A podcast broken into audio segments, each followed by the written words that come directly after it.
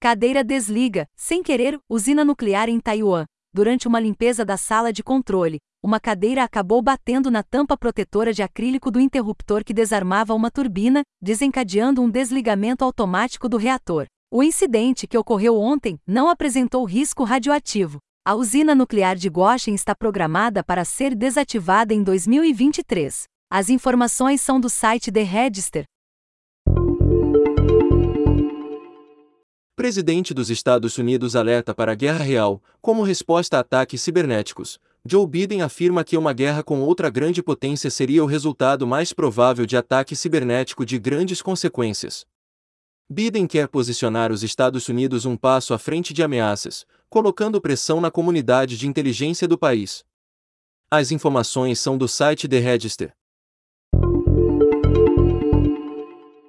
Startup financiada por Bill Gates e Jeff Bezos afirma ter alcançado avanço significativo em baterias ferro-ar, utilizando um dos minerais mais abundantes no planeta, o ferro. As baterias da Form Energy prometem armazenar grandes quantidades de energia, custando menos de 10% de baterias de íons de lítio. As baterias têm como objetivo manter a estabilidade energética em parques eólicos e solares. As informações são do The Wall Street Journal.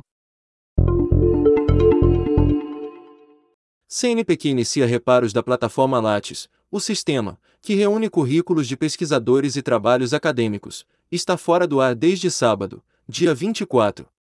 O CNPq afirma que havia iniciado uma migração dos dados para novos equipamentos de TI antes do problema, possui backup dos conteúdos e garante que não haverá perda de dados. As informações são do site do CNPq.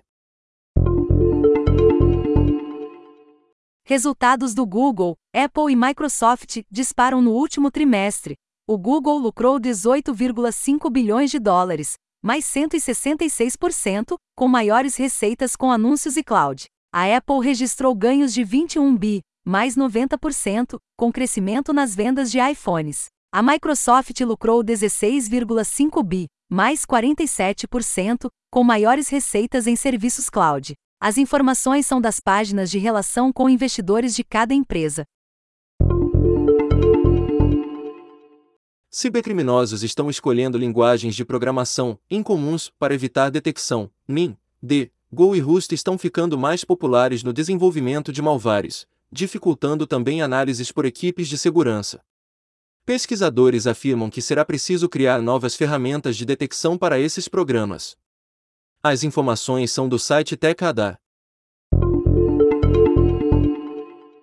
Intel promete era Angstrom a partir de 2024 a nova arquitetura de semicondutores avançará para além de processos de fabricação em escalas com nanômetros. O processo Intel 20A promete aumentar a densidade de chips com o empilhamento vertical de transistores. As informações são do site Arstechica.